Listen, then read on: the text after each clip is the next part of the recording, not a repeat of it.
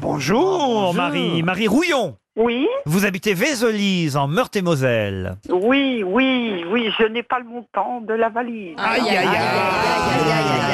non, mais c'est à vous de m'appeler, là. Euh, Appelez-moi aujourd'hui, je veux dire. Qu'est-ce qu'on fait Petite Ça précision, c'est la phrase la plus surréaliste que j'ai jamais entendue. petite précision, nous sommes aujourd'hui.